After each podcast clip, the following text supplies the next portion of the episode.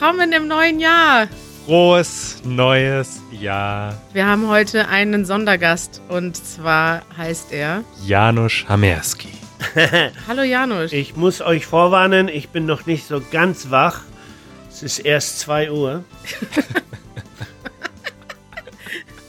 und vor allem habe ich Janusz heute Morgen geweckt, weil ich hatte um 9 Uhr einen Call und dann äh, musste er einfach gezwungenermaßen auch aufstehen. Um 9 Uhr morgens. Weil er den Call mitgehört hat. Und seitdem sitzt er groggy in der Küche. da hat sich nichts verändert bis jetzt.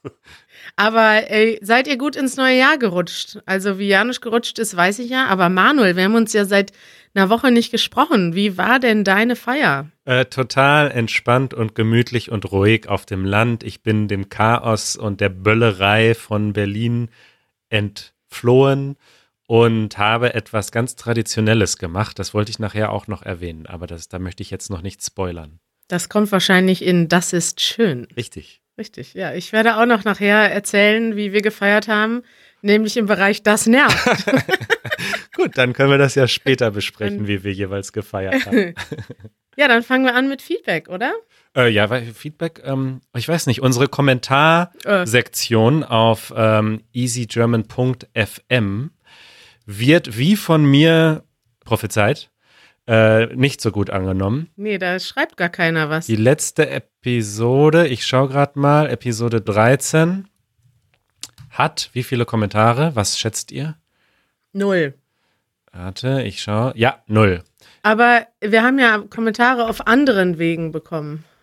Das stimmt. Und zwar äh, per E-Mail in unserem Kontaktformular. Vielleicht kannst du da was vortragen, Manuel. Ähm, kann ich machen. Ich persönlich, ich kriege zum Beispiel ständig persönliches Feedback. Ich finde das total geil. Zum Beispiel hat uns unsere Freundin äh, Fleur hat uns erzählt, dass sie, hallo Fleur, wenn du gerade zuhörst, liebe Grüße, dass sie ähm, hier so bei, sie macht so Physiotherapie und bei ihren Übungen äh, hört sie den Podcast und dann muss sie immer lachen zwischendurch. Und das sieht dann wohl ziemlich witzig aus, wenn die da irgendwie auf dem Boden irgendwelche Verrenkungen macht und dabei anfängt zu lachen. Sagte zumindest ihr Mann. und das hat mich total gefreut. Das war total positives Feedback. Ja, cool. Da, und in diesem Zusammenhang möchte ich gerne auch noch mal aufrufen, uns Bilder zu schicken und uns zu erzählen, wo und wie ihr den Podcast hört. Ich bin noch nicht ganz, ich bin noch nicht ganz erschöpft in meiner Freude, diese Bilder zu sehen und die Geschichten dahinter zu hören. Ich möchte noch mehr hören. Wo hört ihr unseren Podcast? Gut, die Bilder könnt ihr uns schicken an podcast at easygerman.org oder über easygerman.fm und dann auf eure Fragen klicken. Da kann man uns Fragen schicken und aber auch Fotos und alles andere. Ja. Und okay, ich habe noch einen, einen Kommentar, der auf Patreon äh, ja. gepostet wurde von einem Mitglied zu der letzten Episode, Episode 13, wo wir mit Sarah über Privilegierung geredet haben. Mhm. Das ist ein kurzer Kommentar. Danke, dass ihr dieses Thema gemacht habt. Es ist wirklich wichtig und es hilft mir, darüber reden zu können. Ah, das war ein, ein, kurzer Kommentar. Aber da waren noch mehr bei Patreon. Ne? Ganz liebe Kommentare. Also ich liebe jeden Kommentar von, äh, von unseren Zuhörern und ähm, möchte euch sehr herzlich ermutigen, äh, uns gerne weiter Kommentare zu schicken oder zu unserem nächsten Meetup zu kommen. Das findet am 16. Januar im, in der Kneipe The Castle in Berlin Mitte statt. Und da könnt ihr uns auch sehr gerne persönlich treffen und mit uns ein Bier trinken. 16. Januar schreibe ich in die Show Notes. Sehr gut. Janusz, wie fandest du denn unsere letzte Episode zum Thema Privileg? Ich äh, war sehr überrascht, weil ich sehr viel dazugelernt habe. Und das äh, passiert mir gar nicht mehr so oft. Und gerade zu dieser, zu die, diese Frage ist mir klar geworden, dass ich äh, das ganze Konzept tatsächlich nicht so ganz falsch, aber doch nicht begriffen habe, die, ähm, die Perspektive äh, dieser Annahme. Ja, und äh, dass man dieses Privileg wie so eine Art äh, ähm, äh, ein System zum Messen verwendet. Das heißt, wenn wir bis jetzt habe ich immer gedacht, wenn jemand von Privileg spricht, dann ist dahinter immer der Gedanke versteckt, ein weißer, alter, reicher Mann, der ist ja privilegiert und der hat deshalb nichts zu erzählen.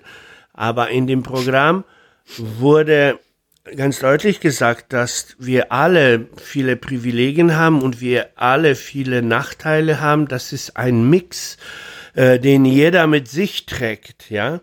Und ähm, und äh, der Gedanke aber, dass wir, dass jemand privilegiert oder dass ich privilegiert sein kann, hilft mir, meine eigene Situation zu beschreiben und richtig zu sehen. Und das fand ich sehr konstruktiv.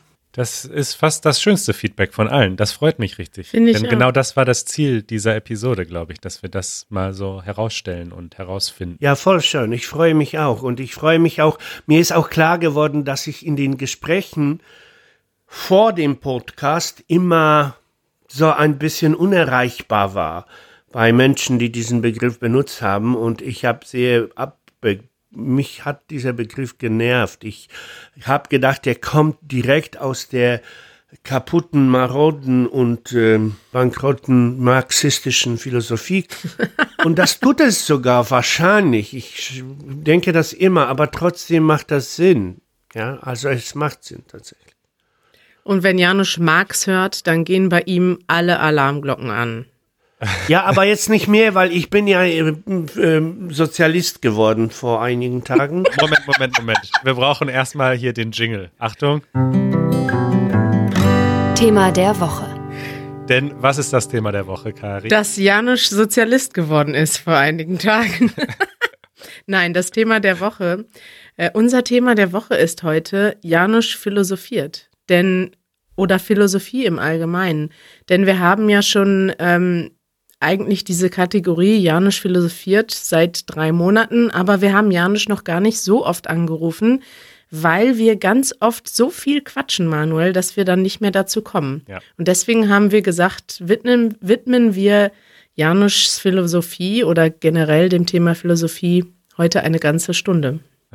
Das freut mich. Worüber wollen wir denn reden? Ja, ich muss, äh, ich muss sagen, dass ich ähm, mit dieser Idee überrascht wurde. Ich bin nicht vorbereitet und ich denke, das ist gut so, weil wenn wir etwas gelernt haben äh, bis jetzt, dann ist es, dass es besser ist, wenn wir miteinander reden darüber und nicht dann, dass ich ja. ein versuche, euch etwas kramp, krank, krampfhaft zu, zu erklären. Finde ich gut, weil wir sind ja auch beide ein bisschen lernresistent und dann funktioniert das gar nicht. Nein, sind wir natürlich nicht. Ja, und das funktioniert nie. Auch das Lernen von Philosophie funktioniert immer indem man sich an ein Material reibt und dann aber letztendlich selber denkt. Du kannst nicht Sachen wiederholen. Wenn du Mathematik lernst, der Biologie lernst, dann kannst du Sachen auswendig lernen und sie wiederholen und dann ist es auch gut. Aber Philosophie ist immer etwas, was ich selber denke. Ja. Ja, das finde ich gut. Und deswegen habe ich, ich habe etwas vorbereitet für diese Sendung. Und ich habe einige Impulse und einige Fragen an euch und würde euch immer bitten, mich selbst ähm, ausgeschlossen. Mich selbst ausgeschlossen. das sind die besten Regeln, ja. Mich selbst eingeschlossen, ähm, dass wir uns immer versuchen, kurz zu halten und so auf vielleicht eine Minute zu begrenzen. Also sagen, wir machen erstmal ein Statement. Was verstehen wir darunter oder was sind unsere Fragen? Und dann diskutieren wir, aber wir dürfen das auch irgendwann abbrechen und dann zur nächsten Frage gehen, damit wir auch für die Zuhörer interessant bleiben und nicht in Monologe abgleiten. Sehr gut, wie im Parlament. Ja, noch besser als im Parlament. Genau. Hier wird die Redezeit wird Minuten, Sekunden genau festgehalten. Und aus gegebenem Anlass fangen wir doch mal spontan an mit der Frage und bitte beantworte sie kurz und knackig. Wieso bist du plötzlich vor drei Tagen Sozialist geworden und was heißt das überhaupt? Äh, oh, schwierig, schwierig, schwierig. Ich habe mir einen, äh, einen Auftritt von Volker äh, Pispers äh, auf YouTube geguckt und er erklärte, dass äh, Sozialismus letztendlich äh, die ähm, einzige Lösung ist, wie wir unsere Zivilisation betreuen und, und äh, ähm, abwickeln können. Und mir ist klar geworden, ja, er hat absolut recht. Gleichzeitig ist mir schon immer klar gewesen, dass es falsch ist, weil Kapitalismus hat wenig ähm, Alternativen. Äh, also Kapital, wir müssen den Kapitalismus ähm, einbe beibehalten, wir müssen aber ähm, eine professionelle Regi wir müssen imstande sein, eine professionelle Regierung aufzubauen, die diesen Kapitalismus steuert. Ja, das ist schon mal ein interessanter Einstieg. Was ja das Grundproblem immer ist, wenn man über Sozialismus und Kapitalismus redet, ist die Definition dieser Begriffe. Und da könnte man vielleicht für unsere Zuhörer nochmal im Hintergrund erläutern, dass du, Janusz, in, in Polen aufgewachsen bist und zwar in einem sozialistischen System, das sich selbst sozialistisch genannt hat oder vielleicht auch mal einen Kommunismus angestrebt hat. Und du hast den Begriff lange, Sozialismus lange Zeit allein deshalb abgelehnt, weil er für dich mit einer Diktatur verbunden war und mit einem Zwang. Und umgekehrt kann man vielleicht sehen, dass in den ganz kapitalistischen Ländern oder die, die sich mit Kapitalismus stark identifizieren, wie zum Beispiel den USA, wird der Begriff Sozialismus auch stark abgelehnt, weil er auch mit dieser Vorstellung behaftet ist, dass das eben ja das Schlechte ist, immer der Gegensatz war zum Kapitalismus. Und in Wirklichkeit, wenn man aber heute darüber redet, wir reden ja gar nicht immer unbedingt über Sozialismus oder Kapitalismus und du bist ja nicht gegen den Kapitalismus und du bist auch nicht für den reinen Sozialismus, sondern, sondern du willst im Prinzip so etwas wie, was nennt man, was man eine soziale Marktwirtschaft nennt, oder? Absolut ja. Ich bin wirklich äh, überzeugt von den Regierungsformen in Deutschland, aber auch in ähm, Skandinavien. Ja, das wird ja sehr oft zu Recht auch gelobt. Äh, und dieser System, dass wir ähm, alle Geld verdienen und Geld verdienen lassen, aber dann ähm, alle zusammen nachdenken, wie kriegen wir es fertig, dass unser Land ein, ähm, ein gutes Land ist, ein äh, Land, das sich um alle Leute kümmert. Und das überzeugt mich und ich will noch anmerken zu dem, was du gesagt hast, tatsächlich bei fast allen Problemen müssen wir die Definitionen, die wir mit uns mehr oder weniger bewusst bringen, revidieren und schauen, was meinen wir eigentlich dadurch. Äh, das habe ich ja ganz stark erlebt, indem ich die Definition der Religion zum Beispiel für mich selber umgebaut habe. Ja, immer noch diese gleiche De Definition bei Wikipedia ist nicht so, wie ich sie denke. Und einmal im Gespräch mit Manuel, Manuel sagte, okay, warte mal, ich schaue bei Wikipedia nach und tatsächlich ähm, wurde er da bestätigt in seiner Meinung und nicht ich. Aber ich sag, wir müssen die Definitionen immer neu selbst selber aufbauen. Wir müssen uns im Klaren sein, was meinen wir eigentlich? Das ist auch sehr, sehr hilfreich, wenn wir alle von was anderem reden.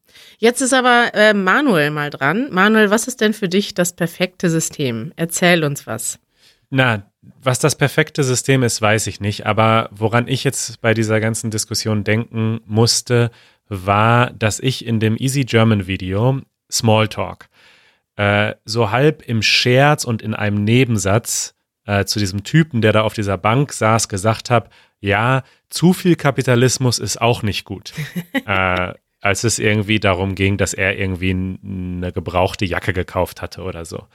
Und da gab es einen super, super aggressiven, habe ich ihn zumindest empfunden, Kommentar auf YouTube dazu, was ich mir erlauben würde, ähm, dieses System so zu kritisieren, äh, wenn ich überhaupt wüsste, der Wohlstand, den wir haben in Deutschland und so weiter, der, der kommt durch den Kapitalismus.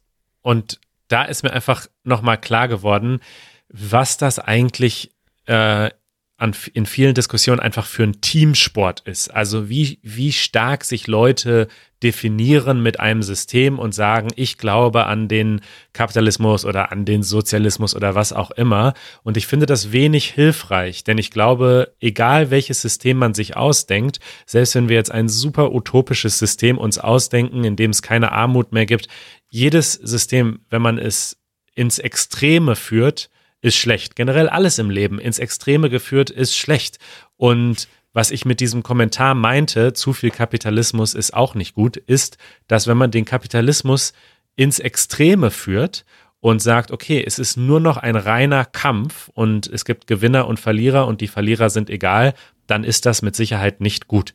Das bedeutet nicht, dass ich nicht auch verstehe, dass der Kapitalismus viel Wohlstand gebracht hat und ich auch davon profitiere und wir diesen Podcast nicht machen würden, wenn es den Kapitalismus gäb, nicht gäbe wahrscheinlich. Ja, wer weiß. Wenn alle genug zum Leben hätten und wir ein Grundeinkommen hätten, dann haben wir erst recht Zeit, einen Podcast ja, zu machen. Das stimmt natürlich. Jetzt müssen wir quasi darum darauf hoffen, dass wir neue Mitglieder bekommen, damit wir uns das überhaupt leisten können ja. und was zu essen kaufen können. Das stimmt auch. Was ich jedenfalls glaube, und das ist wahrscheinlich bei vielen Leuten auch noch eine ziemlich radikale Aussage, aber ich glaube zum Beispiel, dass wir so grundlegende Probleme wie den Klimawandel, und das sagt zum Beispiel auch Naomi Klein, nicht im derzeitigen System lösen können. Also wenn wir den Kapitalismus, so wie er derzeit global besteht, genau so beibehalten und ihn nicht justieren, nicht ändern, werden wir so Dinge wie den Klimawandel einfach nicht in den Griff bekommen. Und da habe ich einfach viele Argumente dafür gehört, die mich dafür, davon überzeugen. Deswegen denke ich, dass wir auf jeden Fall was ändern müssen. Aber es ist schwierig. Also ich habe natürlich keine Antwort auf die Frage, äh, was ist das perfekte System. Ein perfektes System gibt es wahrscheinlich nicht. Schade. Das wäre jetzt schön gewesen. Aber na gut, gehen wir zur nächsten Frage. Ähm, das sind jetzt alles philosophische Fragen, die ich mir stelle. Ich habe einfach mal ganz egoistisch damit angefangen zu überlegen, was sind denn meine großen Fragen, die ich so habe. Und zwar ist die nächste Frage Nachdenken versus nicht nachdenken. Und ich frage mich oft, denke ich zu viel nach oder denke ich zu wenig nach oder wer denkt eigentlich, ich weiß gar nicht, wie viel andere Leute so nachdenken. Ich konsumiere natürlich andere äh, Dokumentationen, Podcasts oder Talkshows, wo andere Leute auch nachdenken. Und manchmal höre ich auch viel zu viel von solchen Diskussionen und dann denke ich, boah, einfach mal machen und weniger nachdenken ist auch hilfreich. Wie ist das in eurem Leben? Und Janusz, denkst du, es gibt sowas wie, gibt es eine gute Balance? Wie viel Zeit sollte man denn mit Philosophieren und Nachdenken verbringen? Also ich äh, als selbsternannter Philosoph will äh, von dieser Balance gar nichts wissen. Ähm, Nietzsche hat gesagt, wenn ich jetzt durch mein Nachdenken eine Wahrheit entdecken würde, ähm, die in ihrer Konsequenz das Vernichten von der Welt und von allem, was existiert, an sich ziehen würde, würde ich dahin gehen. Ja? Also entweder die Wahrheit oder Tod. Die Wahrheit kompromisslos. Ich bin auf der Suche nach der Wahrheit. Ich will die Wahrheit wissen. Die Wahrheit ist für mich gleichbedeutend mit dem, mit dem Sinn äh, des Ganzen und meines Lebens. Und ich gehe dahin, wo ich die Wahrheit vermute. Und ich werde nie Kompromisse machen, so, ach, lieber nicht nachdenken, ach, vielleicht ist es doch egal. Hauptsache, man lebt das Leben irgendwie halbwegs bequem durch und dann ist gut. Nein, ich will die Wahrheit wissen, auch wenn das bedeuten würde, dass es mich unglücklich macht. Ja, das ist interessant. Ich sehe das ein bisschen anders. Ich glaube, dass das eine wahnsinnig persönliche Frage ist und da jeder für sich den richtigen Weg finden muss. Denn ich habe Menschen getroffen, die sich deutlich weniger für was auch immer interessieren, für Philosophie, Politik, wie die Welt funktioniert. Und ich kenne definitiv auch Leute, die wesentlich mehr reflektieren über solche Dinge, wesentlich mehr über Dinge nachdenken und überlegen, was ist jetzt hier passiert und wie funktioniert das, als ich. Und ich glaube, da muss jeder für sich ähm, die Balance finden, die einen selbst glücklich macht. Denn ich glaube, wenn man sozusagen wirklich radikal, so ein bisschen wie du das jetzt gerade gesagt hast, Janusz, sagst, mein Ziel im Leben ist es, die Wahrheit zu finden und koste es, was es wolle, selbst wenn ich dabei verrückt werde.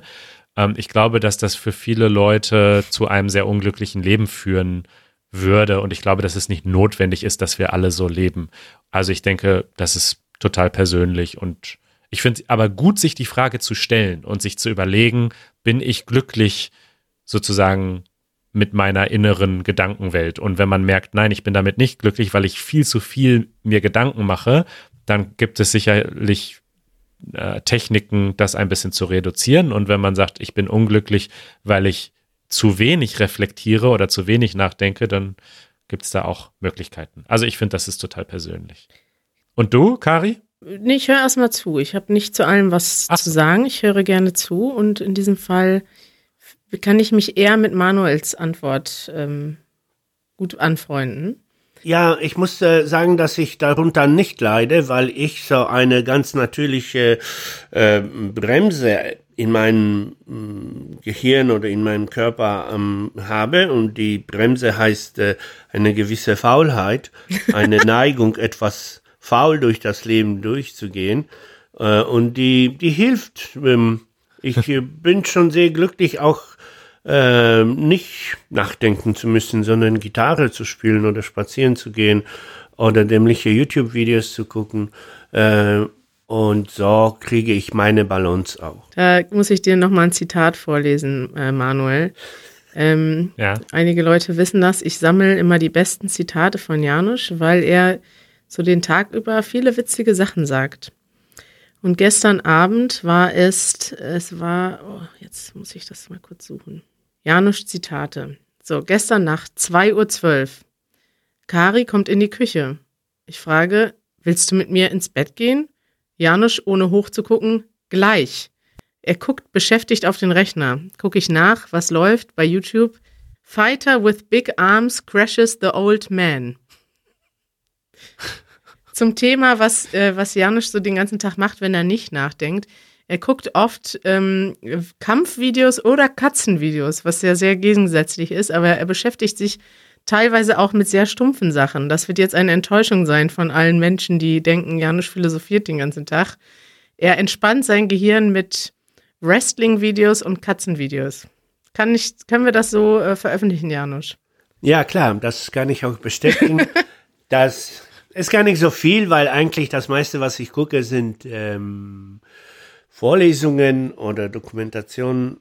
Äh, Zurzeit zum Beispiel mein Hobby ist die Urgeschichte, die Urgeschichte, ja. Fasziniert mich total. Die Geschichte der Uhr oder die Urgeschichte? Nein, die Urgeschichte, die Geschichte, wie der Mensch entstanden ist und wie der Mensch äh, äh, sich entwickelt hat und wie viel von Neandertaler in uns steckt und solche ähnliche Sachen und wie wir angefangen haben, die erste Kunst äh, zu produzieren und die ersten religiösen Vorstellungen aufzubauen. Wahnsinn. Aber manchmal natürlich, wenn ich, wenn mir ein Video vorgeschlagen wird, ein Mann mit großen Armen verprügelt einen alten Mann, dann schaue ich mal hin. Also das war jetzt, das war jetzt kein Straßenkampf oder so und kein gewalttätiger Überfall, sondern das war irgendwie ein geplanter Kampf, ne? Da muss man noch dazu sagen.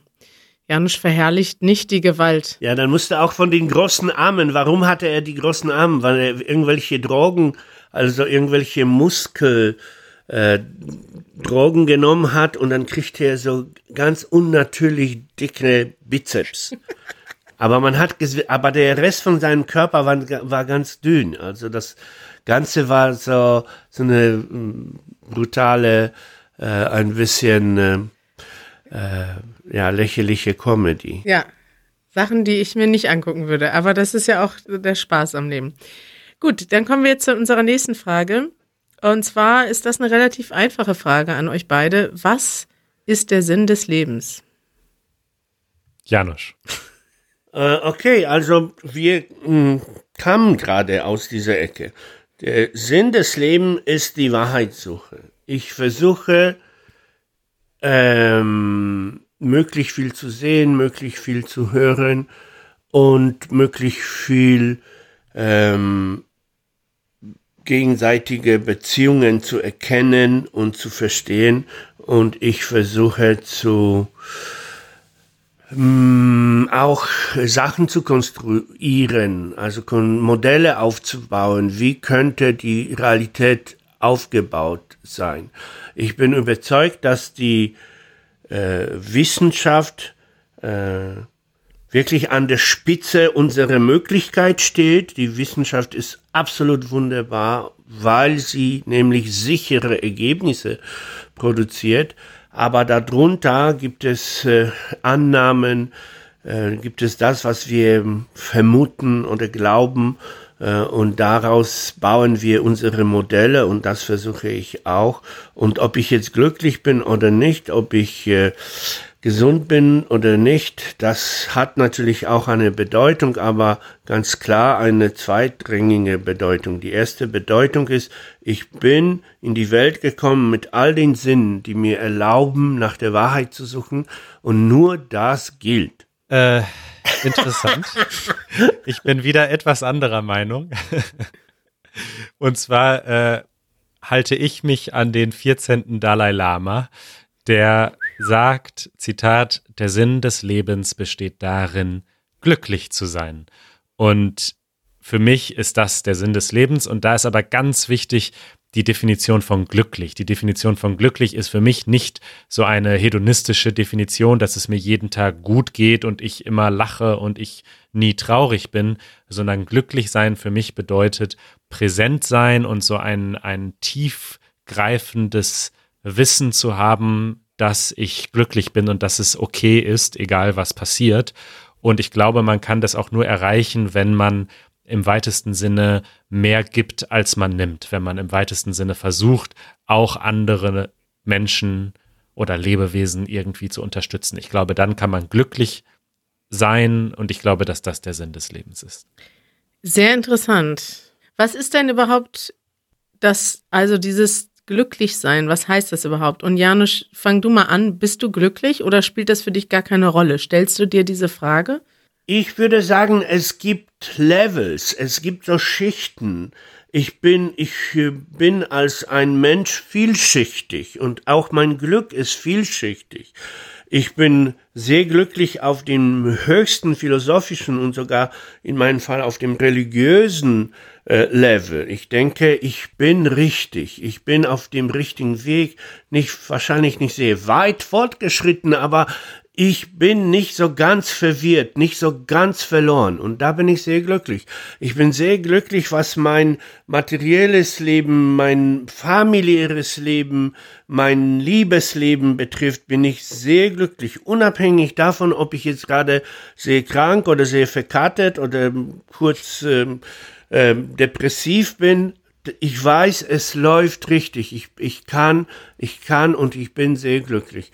Und ich bin dann ziemlich unglücklich, weil zum Beispiel äh, ein ähm, Gitarrenamplifier, Gitarrenverstärker, den ich bestellt habe, äh, erst im Februar geliefert wird, ja, und oh, das nervt.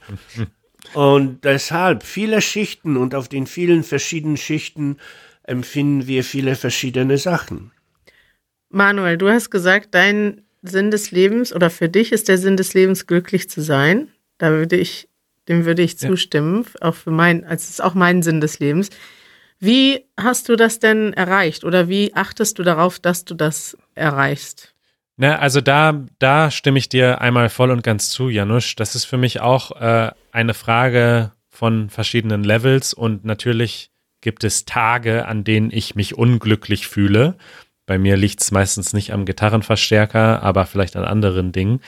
Äh, aber ich bin eben auch auf so einer tiefgründigen Ebene äh, grundsätzlich glücklich. Auch wenn ich weine, weil irgendwas Schlimmes passiert ist, bin ich gleichzeitig glücklich. So einfach sehr tief, auf einer tiefen Ebene.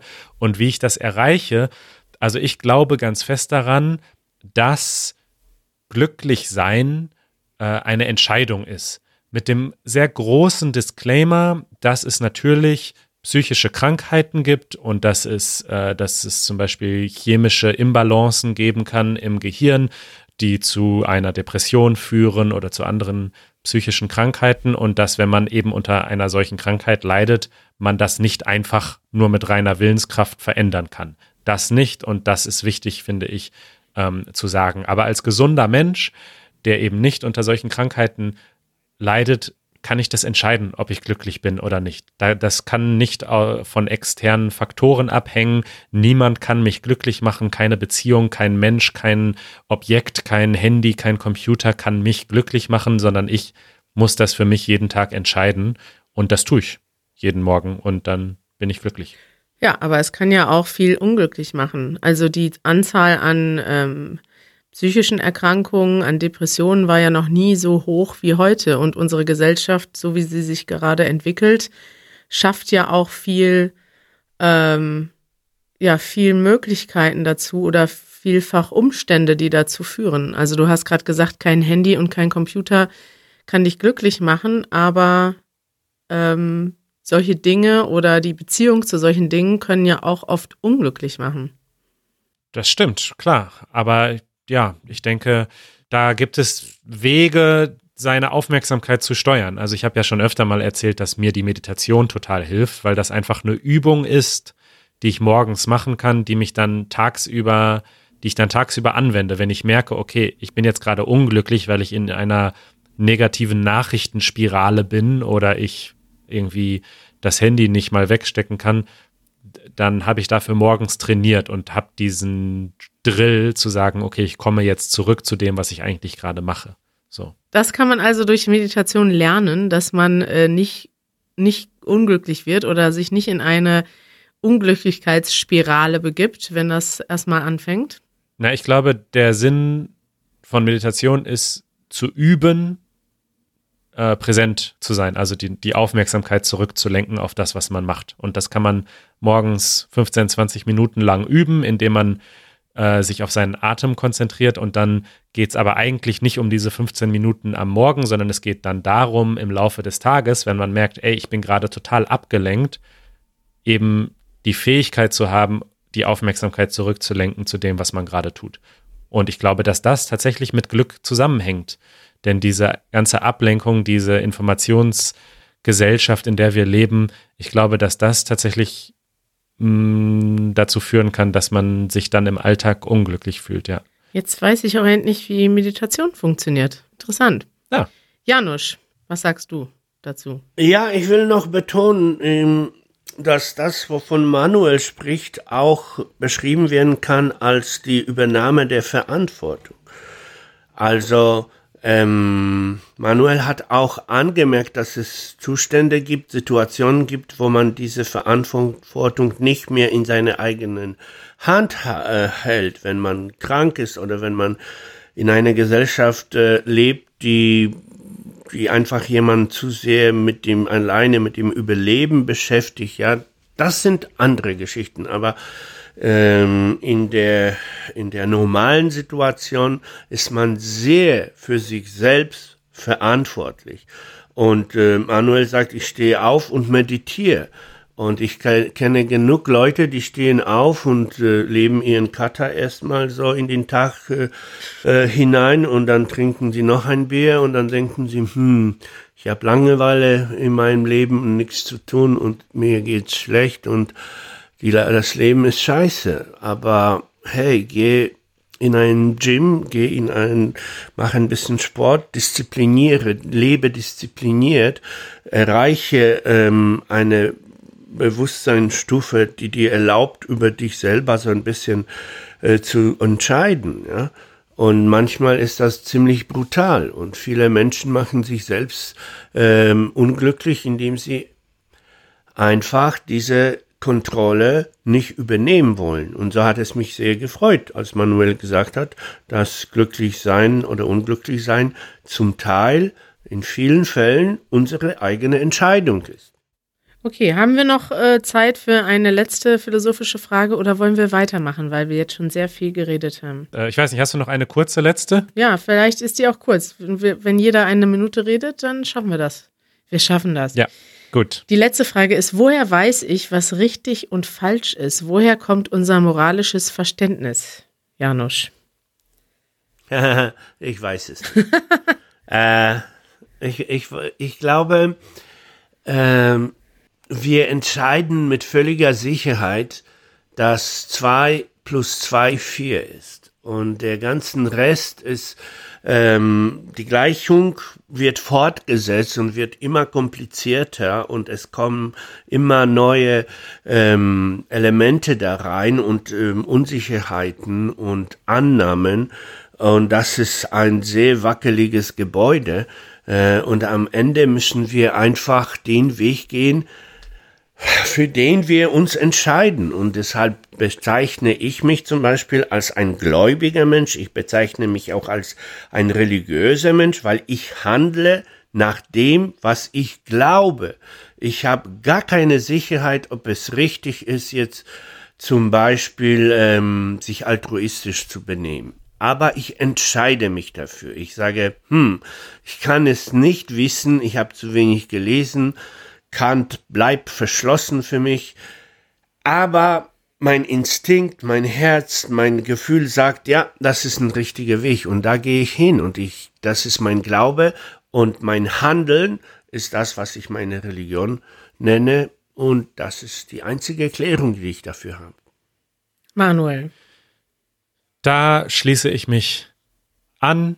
Ich denke, dass äh, unser moralisches Verständnis sich ständig wandelt und es ein großer Fehler wäre, mh, zu sagen, ich weiß, was richtig und wa was falsch ist und was moralisch ist und alle anderen wissen es nicht. Und was ich jetzt sage, das gilt für immer. Ich glaube, es ist super wichtig, da offen zu bleiben und sich da tatsächlich immer zu fragen, okay, das, was ich gerade mache oder das, was ich mein Leben lang gemacht habe, denke ich immer noch, dass das richtig ist, denke ich immer noch, dass das moralisch ist und auch zuzuhören, wenn Menschen einen vielleicht versuchen, vom Gegenteil zu überzeugen. Und ich glaube, denn das hattest du auch mal in der letzten Episode gesagt, wenn man heute zurückschaut, was war vor 200 Jahren oder vor 1000 Jahren, dann finden wir ganz, ganz viele, ähm, ganz, ganz viele Situationen, Beschreibungen, Dinge, wo wir sagen, das war doch ganz klar unmoralisch äh, Sklaven zu halten, Frauen hatten weniger Rechte, durften nicht abstimmen, was auch immer. Man kann an jeden Punkt in der Vergangenheit gehen und ganz klar sagen, das war doch alles unmoralisch. Und ich bin überzeugt, dass man das genauso auch in der Zukunft machen wird auf unsere heutige Zeit. Man wird sagen, das, was ihr gemacht habt, und ich will jetzt gar keine spezifischen Beispiele nennen, äh, aber Dinge, die heute ganz normal sind, werden in der Zukunft als unmoralisch betrachtet werden. Und ich glaube, da muss man einfach offen sein und überlegen, welche Dinge könnten das sein. Absolut. Gut, dabei belassen wir es. Wir machen weiter mit dem Ausdruck der Woche. Ausdruck der Woche. Ach so, ja. das bin ja ich, ne? Ja, jetzt bist du dran. Oh Gott. Überraschung. Ich dachte, Janusz hätte eventuell was vorbereitet. Janusz, hast du einen Ausdruck der Woche? Habe ich nicht. Willst du einen äh, deutschen Ausdruck hier besprechen? Wir erzählen dir, wo er herkommt, wenn wir schnell sind bei Google. Vielleicht einen philosophischen?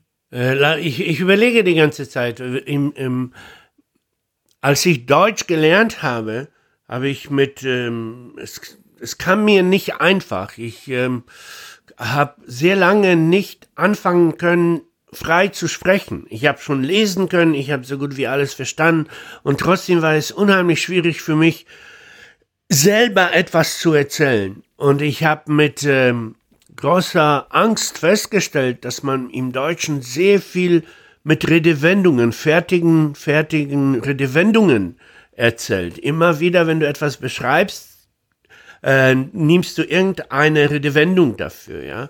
Äh, und äh, und deshalb ist es, macht es Sinn und, und jeder, der Deutsch lernt, soll viele, viele Redewendungen dazulernen. Es wird übrigens Redewendung äh, ausgesprochen. Redewendungen. Okay, danke. Ja, genau. Und deswegen machen wir dieses Segment ja auch, weil ich nämlich auch glaube, dass das hilft und dass man, also, dass man einfach viel natürlicher wirkt in der Sprache, wenn man ab und zu mal so eine Redewendung äh, sagt. Ich würde mal äh, dann für heute eine ganz einfache nehmen und zwar Schwamm drüber. Oh, sehr schön. Schwamm drüber ist eine Redewendung, die man sagt, wenn man einen Streit hatte zum Beispiel oder wenn jemand etwas Blödes gemacht hat, wenn jemand einen Fehler gemacht hat oder etwas falsch gemacht hat oder jemand anderen genervt hat oder sowas in der Richtung. Und dann kann der andere sagen, Schwamm drüber. Also, ach komm, ist egal, ist vergessen, macht nichts. Ähm, wir vergessen das jetzt einfach. Mach dir keine Sorgen. Schwamm drüber, also man wischt sozusagen einmal mit dem Schwamm über den Tisch und alles, was auf dem Tisch noch an Krümeln war und an Dreck ist weg und man hat einen sauberen Tisch und kann nochmal frisch anfangen und der Streit ist beendet. Schwamm drüber. Ja, soll ich dazu mal was vorlesen, wo das herkommt? Ja. In den Wirtshäusern wurden Getränke früher nicht auf dem Bierdeckel oder teurem Papier verzeichnet, sondern mit Kreide auf eine Tafel notiert. Das heißt, um sich zu merken, wie viel Bier jemand getrunken hat, wurde die Zahl dieser Getränke auf eine Tafel geschrieben. Und später, wenn du gegangen bist, musstest du dann zahlen. Ja. Und dann wurde das mit dem Schwamm wieder abgewischt. Dann war klar, Janusz hat zehn Bier bezahlt und ist jetzt nach Hause gegangen, Schwamm drüber. Juhu! Das heißt, die Rechnung ist bezahlt, Richtig. es steht nichts mehr aus. Schwamm drüber. Ja, sehr gut. Das nervt. Das nervt. Ey, Manuel, ich habe gedacht, wollen wir das Jahr mal mit was Positivem anfangen? Immer nur nerven, immer nur beschweren. Aber dann sind mir so viele Sachen heute aufgefallen, die mir nerven. Und äh, ich muss jetzt mit das anfangen, was ganz aktuell war. Und zwar haben wir Silvester gefeiert. Du ja auch, ganz die ganze Welt. Und in Deutschland ist es noch erlaubt, äh, Feuerwerk selbst zu zünden.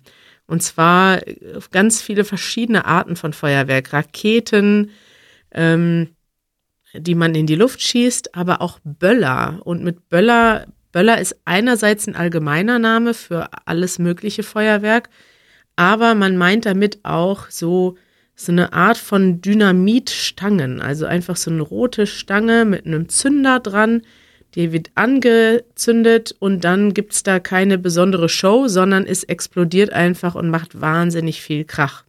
Und als ich ein Kind war, waren diese Stangen, die größten, die wir hatten, waren vielleicht so groß wie eine, weiß nicht, wie so ein Daumen oder so. Und mittlerweile gibt es solche Stangen, die sind gigantisch, die sind in Deutschland gar nicht erlaubt, die werden hier aus äh, verschiedenen Ländern äh, importiert und die sind so laut, das ist wie eine Explosion. Und die werden nicht nur an Silvester benutzt, sondern auch die Tage vorher, die Tage später. Und bei uns an der Kreuzung passiert es regelmäßig, dass ich einfach am Rechner sitze und von einer lauten Explosion erschrocken werde, so dass ich zusammenzucke und mein Herz am Rasen ist. Und abgesehen davon, dass die das, dass Leute das die ganze Zeit ähm, machen, ist das einfach wahnsinnig nervig, diese ganze Böllerei. Wie seht ihr das? Äh, ich sehe das H genau so. Ich denke, dass diese Böllerei, wie wir sie nennen, also die, diese ganzen Raketen und so weiter, die da an Silvester geschossen werden, dass das ziemlich viele ähm, negative Konsequenzen hat. Es verdreckt die Luft unglaublich, also die Feinstaubbelastung an Silvester ist so hoch wie äh, ansonsten im ganzen Jahr nicht. Äh, es kostet unglaublich viel Geld. Die ganzen Tiere, die ganzen Haustiere haben bekommen eine unglaubliche Angst aufgrund diesem ganzen Krach. Es gibt wahnsinnig viele Verletzungen und sogar Tote manchmal jedes Jahr. Dieses Jahr gab es ein schlimmes Unglück, dass ein, ein Feuerwerkskörper irgendwie in ein Zoo gekommen ist und ein Teil von dem Zoo abgebrannt ist und alle Affen in diesem Zoo gestorben sind auf, wegen dieses Feuers. Also es passieren wirklich ziemlich viele, viele schlimme Dinge jedes Jahr und das nur, damit die Leute ein bisschen Spaß haben. Ähm, ich finde das nicht gerechtfertigt und ich finde, man kann in jeder Stadt ein Feuerwerk machen, weil das Tradition ist und weil die Leute gerne ein Feuerwerk sehen möchten. Ich finde das auch schön, das ist okay, aber das Hinz und Kunst, dass jeder Mensch jetzt sein eigenes Feuerwerk machen muss, trotz all dieser Risiken und all dieser Nachteile, ähm, mich nervt das auch und ich finde das nicht notwendig. Schöner Ausdruck. Ich bin auch absolut dafür. Es ist bemerkenswert, wie sehr Deutschland sich davor sperrt, gute Beispiele aus dem Ausland zu sehen. In Frankreich gibt es diese Büllerei nicht. Aber es gibt in jeder Stadt eine riesige ähm, Feuerwerk. Äh. Äh, und das reicht doch. Man macht das doch wahrscheinlich dafür, dass man sich an diesen Tag, an diesen Moment, Moment gut erinnert. Aber man muss das nicht selber machen. Das ist lächerlich. Ja. Interessant ist, dass ich, sich in Deutschland jetzt langsam die Stimmung wandelt. Dieses Jahr, es wurde schon seit vielen Jahren darüber diskutiert und dieses Jahr ist das erste Jahr, in dem sich eine Mehrheit oder die Mehrheit der Bevölkerung dafür ausgesprochen hat, die Böller wegzulassen. Und es haben auch schon erste Supermärkte und Baumärkte angefangen, keine Böller mehr zu verkaufen. Was ein absolutes Novum ist, denn das gab es bisher noch nicht. Und ich denke also, dass Deutschland bald soweit ist und vielleicht im nächsten Jahr schon oder im übernächsten, spätestens in drei Jahren, wird das abgeschafft, schätze ich. Und wir waren diesen Silvester auch mit einigen Leuten unterwegs aus äh, anderen Ländern, unter anderem zwei Südafrikanern, die noch nie in Deutschland Silvester gefeiert haben und die waren völlig geschockt, was hier so vor sich geht. Und ich glaube, das ist jetzt, das sind die letzten Jahre, wo wir sowas erleben. Ich habe da aber keine große Nostalgie. Ich bin froh, wenn es endlich vorbei ist, weil dann kann ich auch endlich wieder mit Freude äh, Silvester in Deutschland feiern. Das ist schön. Erzählst uns jetzt was Schönes, Manuel? Ja, ich äh, dachte, ich äh, sag mal das Gegenstück zur Böllerei, denn ich habe mein Silvester ganz äh, gemütlich äh, zu Hause verbracht mit meinem besten Freund und meiner Freundin und wir haben Raclette gemacht. Äh, und Raclette ist eine Tradition, da ist mir klar geworden, die kennt man vielleicht im Ausland gar nicht, kommt ursprünglich aus der Schweiz, wird aber auch in Deutschland traditionell vor allem an Silvester gemacht und bei vielen auch zu Weihnachten. Ähm, und das ist so ein Gerät, das stellt man in die Mitte auf den Tisch und dann hat jeder, der am Tisch sitzt, eine oder zwei so ganz kleine Pfannen Ja. Pfännchen nennen wir die auch. Pfännchen. Und dann stehen auf dem Tisch ganz viele unterschiedliche Dinge, die man sich da reinmachen kann. Also erstmal Kartoffeln und dann verschiedene Gemüsesorten. Und äh, ja, diejenigen, die Fleisch essen, haben dann eben auch Fleisch oder Schinken äh, dort stehen. Und dann tut man oben drauf äh, Käse, Raclette-Käse, Ja. das ist ein spezieller Käse, auf das Pfännchen und dann kommt das Pfännchen in das Raclette-Gerät und so brät sich jeder sein eigenes Raclette-Pfännchen und, und das wiederholt man dann so lange, bis man keinen Hunger mehr hat. Und ich weiß gar nicht, warum das so schön ist. Es ist einfach irgendwie eine schöne Atmosphäre, weil jeder so sein eigenes Essen irgendwie die ganze Zeit macht und man dabei sich unterhält. Es ist, ich kann gar nicht sagen, warum das so schön ist, aber es ist eine schöne Tradition und äh, dachte ich, kann man ja mal erwähnen, dass das schön ist und gleichzeitig ist es auch so eine Empfehlung. Vielleicht kann man das, können wir das ja mal im Ausland populär machen. Und ich habe das jetzt, also wir machen das jedes Jahr zu Weihnachten und wir mögen das sehr, weil das ist etwas, was nicht so schnell geht und es macht einfach Spaß, irgendwie so über längere Zeit sich voll zu fressen. Man isst ja eigentlich schon wahnsinnig viel, wenn man das macht. Ich habe das aber dieses Jahr an Weihnachten zum ersten Mal aus der Perspektive von Menschen erlebt, die das eher komisch fanden. Und zwar haben wir einmal hier eine äh, Weihnachtsfeier im Büro gemacht. Da haben wir Raclette gemacht. Da waren auch, glaube ich, nur Deutsche und Jeremy dabei. Und alle Deutschen waren total aufgeregt. Jetzt gibt's gleich Raclette Highlight des Jahres. Und Jeremy saß da und dachte, also man hat's ihm förmlich angesehen. Er hat das aber nicht mit seinem Gesicht, also nicht in Worten ausgedrückt, aber mit seinem Gesichtsausdruck. Da gingen dann die verschiedenen Schälchen rum und dann hat er sich zwei Gurken genommen und zwei äh, Champignons und eine Kartoffel und ein Stück Käse. Und er dachte so, das kann doch jetzt nicht deren Ernst sein. Das ist jetzt das Abendessen. so einfach nur, für ihn ist das einfach keine Mahlzeit gewesen. Das war irgendwie so wie, wie, weiß ich gar nicht, wie, also es war keine Mahlzeit für ihn. Einfach nur Kartoffeln mit Käse. Was soll das denn sein? Und das Witzige war, dass ich das nur so gesehen habe. Ich habe mich dann später mit ihm drüber unterhalten, weil er ging dann nämlich rum und suchte richtiges Essen. Und Janusz hatte sich wohl vorher so einen Feta-Salat gekauft, der hier in unserem Nebenbüro war. Den hat er dann gegessen, weil er nicht genug zu essen, für ihn gab es nicht genug Essen, während für uns ja ein Raclette ist immer, ich esse dann stundenlang vorher nichts, am besten den ganzen Tag, weil es so viel zu essen gibt, dass man danach noch, noch stundenlang total voll ist. Ja. Und dann an Weihnachten nochmal das Gleiche, da war nämlich äh, Isis Freund aus England dabei. Und der hat das auch zum ersten Mal gemacht.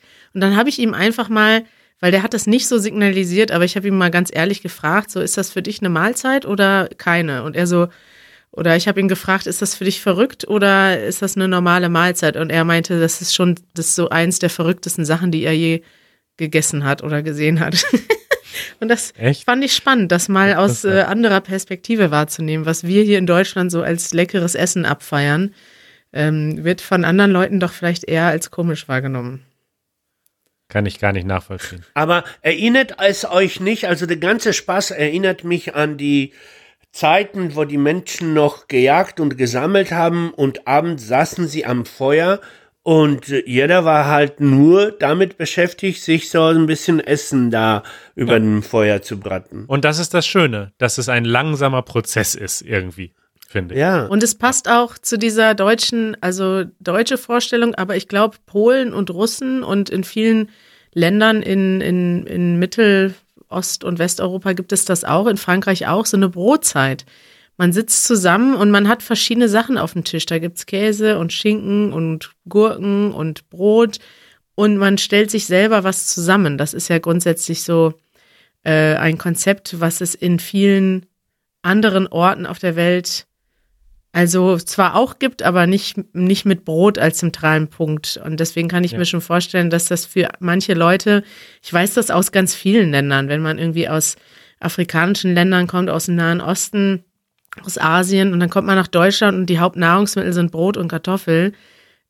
Das ist für viele Leute erstmal nicht, äh, ist kein Nahrungsmittel. So wie ich, wenn ich zum Beispiel, weiß nicht, nach Vietnam fahre und die Hauptmahlzeit ist eine Suppe, dann denke ich halt, ja, wo sind denn hier, wo sind denn hier die Kartoffeln? Wo ist denn das Brot? Ich ja. muss doch von irgendwas satt werden.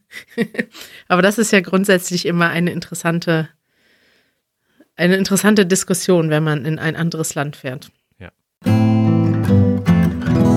Empfehlungen der Woche.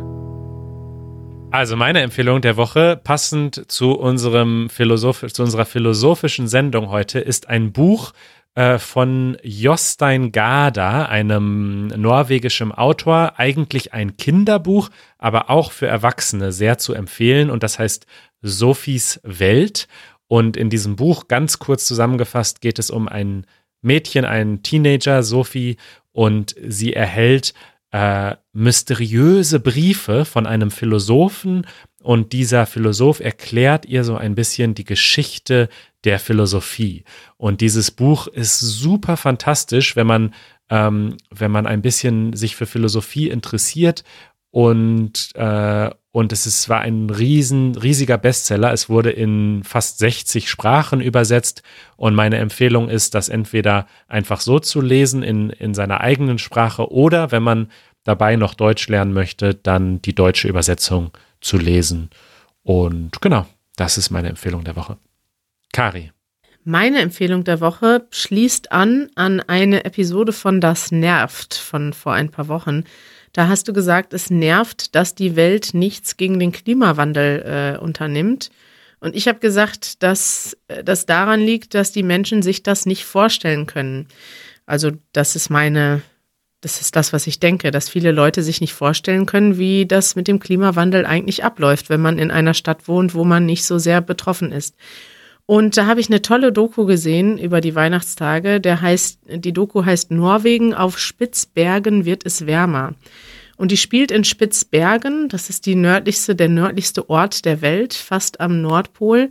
Eine norwegische Insel. Und anhand dieser Insel wird ein bisschen beschrieben, wie sich die Insel in den letzten 30, 40 Jahren verändert hat und was man darüber lernen kann über die Entwicklung des ganzen ja, des ganzen Globus. Also da sieht man ganz gut, wie sich, wie es da plötzlich wärmer geworden ist. Da gibt's kein Eis mehr, wo es früher Eis gab. Es gibt plötzlich Fische, wo früher gar keine Fische leben konnten. Und man sieht auch anhand von Kartenentwicklungen, dass es dort jetzt in den letzten 40 Jahren konkret ähm, Bewegungen gab, die im Vergleich zu den letzten hunderten Jahren nicht mehr normal sind. Und das kann man sich einfach mal ganz ähm, ja, da kann man einfach mal wirklich anhand von konkreten Beispielen sehen, wie der Klimawandel stattfindet. Okay. Und Janusz, hast du auch eine Empfehlung mitgebracht? Nein, erstmal nicht. Okay. Ganz abgeklärt. Kein Problem. Eure Fragen Okay, dann haben wir noch ein paar Fragen und die äh, gehen eigentlich an alle von uns, beziehungsweise eigentlich ist es eine Frage, allerdings kam sie mittlerweile von mehreren Menschen, zum Beispiel von Luis Enrique aus Brasilien, der fragt, Sie helfen Menschen auf der ganzen Welt Fremdsprachen zu lernen, aber lernt ihr auch andere Sprachen? Wie viele Sprachen sprecht ihr? Und Andrzej aus Polen fragt spezifisch an Janusz, welche Sprachen sprichst du und welche benutzt du, wenn du alleine bist? Seit 30 Jahren lebst du in Deutschland, aber deine Muttersprache ist Polnisch. Denkst du auf Deutsch oder übersetzt du immer von Polnisch hin und zurück nach Deutsch? Also ich denke ähm, Polnisch, das war allerdings eine Entscheidung. Äh, ich glaube, als ich schon zehn Jahre in Deutschland war, war wurde mein Deutsch so gut, dass ich dachte, jetzt musst du dich aber entscheiden. Jetzt könntest du quasi dich entscheiden, nur Deutsch zu nutzen und zu sprechen und somit diese Sprache, die du jeden Tag benutzen musst, zu richtig perfekt zu erlernen. Aber ich habe mich dann doch entschieden, Polnisch beizubehalten, weil ich eine Zeichnung in einem Buch gesehen habe, ähm, und dort zeichnet man, wie viel Platz die, das Sprachzentrum in deinem Gehirn annimmt. Und die Muttersprache nimmt einen riesigen Platz in, im, im Gehirn. Und jede dazugelernte Sprache nimmt einen verhältnismäßig kleinen Platz. Ja, das heißt, du kannst die Muttersprache nicht äh, du kannst keine andere Sprache so gut sprechen wie deine Muttersprache. Und da ich ja schon immer Interesse an Philosophie gehabt habe, dachte ich, okay, das ist ein Werkzeug, mit dem du möglich, äh, möglich äh, gut arbeiten musst und deshalb bleibst du beim Polnisch. Aber bei mir hatte das kaum eine nationale hm, Färbung, sondern es war nur, in welche Sprache kann ich wirklich am besten sein. Und im Alltag äh, benutze ich ständig drei Sprachen. Und zwar Polnisch beim Nachdenken und äh, Deutsch in meinem Alltag und Englisch äh, auf YouTube oder äh, im Internet die ganze Zeit. Und äh, äh ich, ich denke, ich spreche diese Sprachen nur, weil ich äh, ein Flüchtling war und ich habe diese Sprachen lernen müssen. Ich bin halte mich gar nicht für sehr begabt beim Sprachelernen. Ich habe versucht Spanisch zu lernen, gescheitert damit. Ich habe versucht Französisch zu lernen. Ich bin gescheitert damit. Jetzt lerne ich äh, Italienisch und äh, ich merke, was das für ein riesiges Unternehmen ist. äh, ich bleibe aber dabei. Ich möchte, weil Italienisch ist so unglaublich schön. Ich habe es nie erwartet. Ähm, aber auf der anderen Seite, aber ich bleibe dabei. Nicht mehr, nicht mehr davon. Also ich bin nicht der Freund von, von mm, Polyglottie, weil irgendwann äh, denkt man, okay, man kann vielleicht sehr viele Sprachen, Fremdsprachen sprechen und in keiner dieser Sprachen etwas zu sagen haben. Da, davor hätte ich da ein bisschen Angst. Okay. Kari und ich, wir müssen uns jetzt ganz kurz fassen, denn wir haben nur noch drei Minuten, bis ja. Kari los muss. Muss wirklich weg. Also ich mache es ganz kurz. Ich spreche äh, Deutsch, Englisch und Spanisch und habe früher mal Polnisch gesprochen, ist aber leider sehr schlecht mittlerweile und habe mal Schwedisch gelernt und Französisch gelernt, aber auch beides nicht sehr ausgeprägt. Kari, du hast das Schlusswort. Ja, ist äh, interessant. Ich habe eigentlich mal vier Sprachen in der Schule gelernt, war aber in keiner besonders interessiert, außer Niederländisch. Das habe ich dann auch studiert und habe das dann jetzt aber seit ungefähr, ähm, keine Ahnung, zehn Jahren nicht mehr wirklich so aktiv gesprochen. Merke aber, dass ich total schnell reinkomme. Also ich kann YouTube gucken, ich kann Zeitungen lesen und äh, verstehe eigentlich alles, spreche es nur nie. Und Englisch und Deutsch sind meine täglichen Sprachen. Also ich mittlerweile habe ich eigentlich keine Bevorzugung. Wenn ich eine Möglichkeit habe auszuwählen, dann höre ich immer Englisch, weil ich möchte so viel wie möglich oder so gut wie möglich in Englisch sein, sodass das wirklich ähm, ja irgendwann ein fast ja, muttersprachliches Niveau kann man nicht erreichen, aber ich möchte gut Englisch sprechen und schreiben können, so dass ich das auch nutzen kann. Und vielleicht werde ich irgendwann mal Polnisch sprechen, aber dafür müssten wir erst, glaube ich, nach Polen ziehen, weil der einzige Fortschritt, den ich je erreicht habe, war nicht in den vielen Kursen, die ich besucht habe, nicht mit den vielen langweiligen Büchern, die ich gelesen habe, sondern nur in Polen selbst. Und das kann ja noch mal irgendwann passieren. Das ging mir genauso. Okay, vielen Dank euch beiden. Vielen Dank euch beiden. Hat mich sehr gefreut heute. Ich freue mich auf das neue Jahr. Ich habe noch gar nicht von meinen ganzen Neujahrsvorsätzen erzählt. Das mache ich beim nächsten Mal. Ich freue mich auf dieses beginnende Jahr. Ich mich auch. Auf ein Jahr voller Podcasts. Jawohl. Janusz, hast du auch was zu sagen? Ja, ich wollte nur sagen, vergiss nicht, dass Leben vielschichtig ist. Ähm, erforscht die, ähm, die, die, die Höhen, aber habt auch keine äh, zögert nicht, auch äh, die Katzenvideos zu gucken. Danke, Janusz. Das war ein gutes äh, Schlusswort. Bis bald, Leute. Ciao. Ciao. Ciao.